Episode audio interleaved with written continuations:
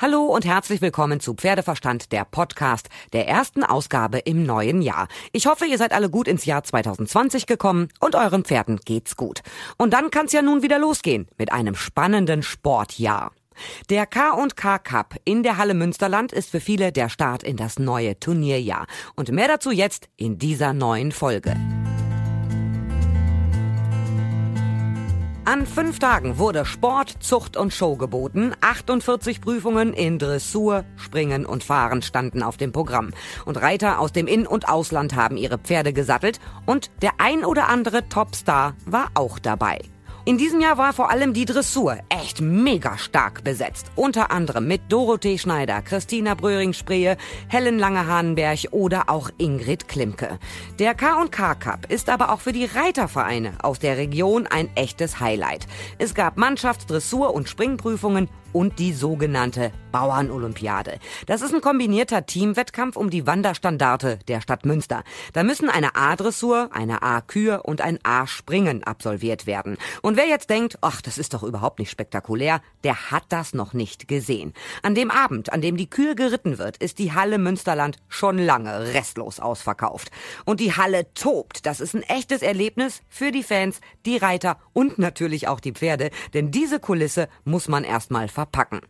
Ein Team besteht aus vier bis sechs Teilnehmern und Pferden, die unterschiedlich in den Teilprüfungen eingesetzt werden können. In diesem Jahr waren 14 Mannschaften am Start und Rekordsieger ist das Team vom Reit- und Fahrverein Gustav Rau Westbevern. Also dieser Verein hat die Bauernolympiade bisher am häufigsten gewonnen. In diesem Jahr ritten Simone Baune, Katrin Kolkmann, Sabine Schulze-Beckendorf, Christian Schulze-Tophoff, Karin Schulze-Tophoff und Nina Stegemann. Teamchefin war Tanja Alfers. Also schon in der ersten Teilprüfung der A-Dressur setzte sich das Team an die Spitze. Dann folgte die wirklich spektakuläre Kür. Die war echt der Knaller. Die Richter vergaben sogar gleich mehrfach die Traumnote 10. Was für ein Brett. Die Kür war wirklich anspruchsvoll, dazu auch abwechslungsreich und es wurde echt präzise geritten. Im abschließenden Springen gab es dann vier fehlerfreie Ritte, die gewertet wurden, also volle Punktzahl und das gab dann den Gesamtsieg. Mal wieder. Mit 101,1 Punkten vor dem Reiterverein St. Georg Saarbeck und dem Zuchtreit- und Fahrverein Albachten. Es war der insgesamt 37. Sieg, glaube ich, um die Wanderstandarte. Und ich habe mit Mannschaftsführerin Tanja Alfers gesprochen. Und dieses kurze Interview hört ihr jetzt. Tanja Alfers, Mannschaftsführerin vom Reit- und Fahrverein Gustav Rau Westbevern. In diesem Jahr die Bauernolympiade wieder gewonnen. Herzlichen Glückwunsch. Dankeschön, Dankeschön. Ihr habt von Anfang an vorne gelegen, in der Dressur, in der Mannschaftskühe und im Springen alles sauber nach Hause geholt. Habt ihr damit gerechnet? Gerechnet nicht. Äh, Im Training war das noch nicht so der Fall, aber Donnerstag lief schon super in der A-Dressur. Die Kür war sensationell abends. Die Pferde sind ruhig geblieben. Die Reiter konnten alles abrufen, wie es geplant war. Und heute das Springen haben sie super nach Hause geritten. War wirklich wunderbar. Ein Team besteht aus sechs Reitern, die die hat im Prinzip ja eigentlich alle, alle Teilprüfungen durchlaufen müssen. Bis auf, also vier Reiter machen die Kür. Wonach wählt ihr die aus in eurem Verein? Ja, wir gucken natürlich das ganze Jahr über, welche Pferde gehen springen und Dressur. Das ist natürlich wichtig. Und äh, dann schauen wir, wie die durch den Winter gekommen sind oder ne, im Herbst so. Dann wissen wir eigentlich, manchmal müssen wir noch umbesetzen. Dann haben wir halt ein Pferd, aber vielleicht noch einen jungen Reiter, was noch vielleicht noch ein bisschen früh ist. Und dann setzen wir dann einen erfahrenen Reiter drauf und dann funktioniert das irgendwie. Es ist ja nicht nur irgendeine A-Dressur und eine A-Kür und ein A-Springen. Das klingt ja sehr leicht. Es ist in der Halle Münsterland. Zur Kür ist die Hütte ausverkauft. Die erste Veranstaltung, die im Rahmen des K&K Cups immer ausverkauft ist. Ich glaube, die größte Kür, also von den meisten Zuschauern der Welt. Weil zweieinhalb, dreitausend Zuschauer, das sieht man ja sonst auf A-Niveau nicht. Die Pferde kennen das ja aber so auch nicht. Nein, die Pferde kennen das alle nicht. Deswegen sind wir froh, dass wir ein paar erfahrene Pferde schon dabei haben aber dann auch die jungen Pferde daran führen und äh, irgendwie funktioniert es dann tatsächlich donnerstags abends. Also das ist ja ein echter Hexenkessel hier. Aber in diesem Jahr, wie gesagt, sind die Pferde super ruhig gewesen. In der Vorbereitung waren die schon sehr nervös. Aber letzten Endes haben die es wirklich alles abrufen können, was die Pferde auch wirklich gut gemacht haben. Und die Reiter natürlich noch besser.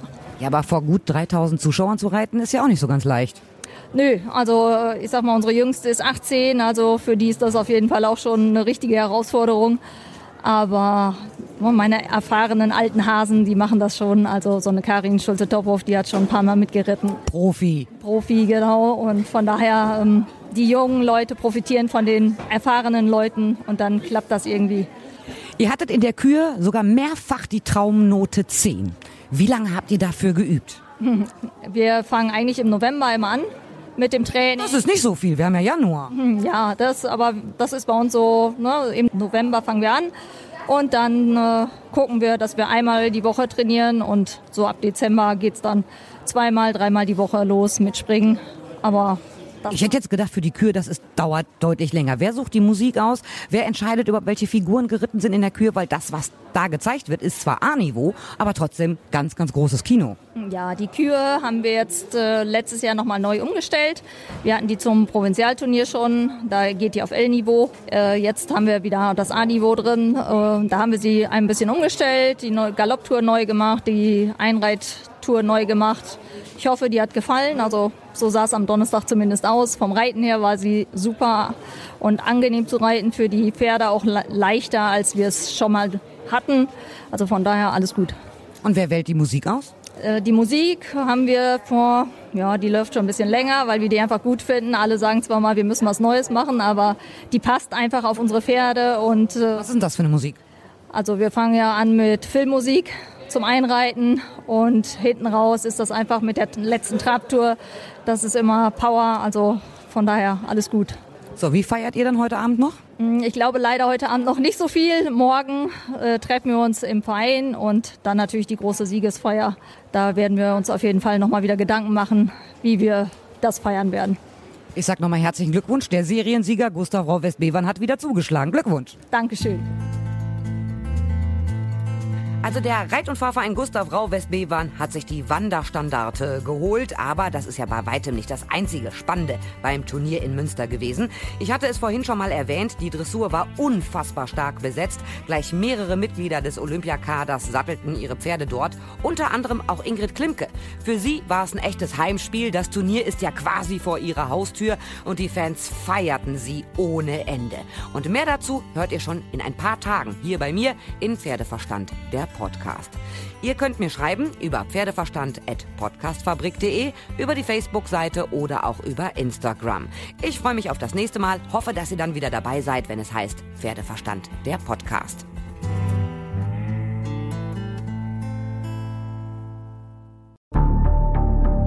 Wie lange kann ein Mörder sein dunkles Geheimnis bewahren? Wann bekommen die Angehörigen Gewissheit und die Opfer Gerechtigkeit? Jedes Jahr werden bei der Polizei rund 100.000 Menschen als vermisst gemeldet. Drei Prozent davon, also 3000 Menschen, bleiben länger als ein Jahr verschwunden. Einige werden nie wieder gesehen. Seit gut drei Jahren arbeitet die Polizei in NRW mit sogenannten Cold Case Units. Das sind Abteilungen, die wirklich nur damit beschäftigt sind, Mordfälle zu bearbeiten, die teilweise seit Jahrzehnten ungeklärt sind. Ich bin Mike Mattis, Radioredakteur und News Anchor und ich spreche mit Ermittlern über diese Fälle. In meinem Podcast Licht ins Dunkel, Cold Cases und ungeklärte Vermisstenfälle von hier beleuchten wir gemeinsam mit Profilern, Staatsanwälten und Mordermittlern Cold Cases und ungeklärte Vermisstenfälle aus ganz Deutschland. Immer in der Hoffnung, dass Angehörige endlich Gewissheit und die Opfer Gerechtigkeit bekommen. Licht ins Dunkel Cold Cases und ungeklärte Vermisstenfälle von hier. Eine Produktion von Mike Mattis und der Podcastfabrik.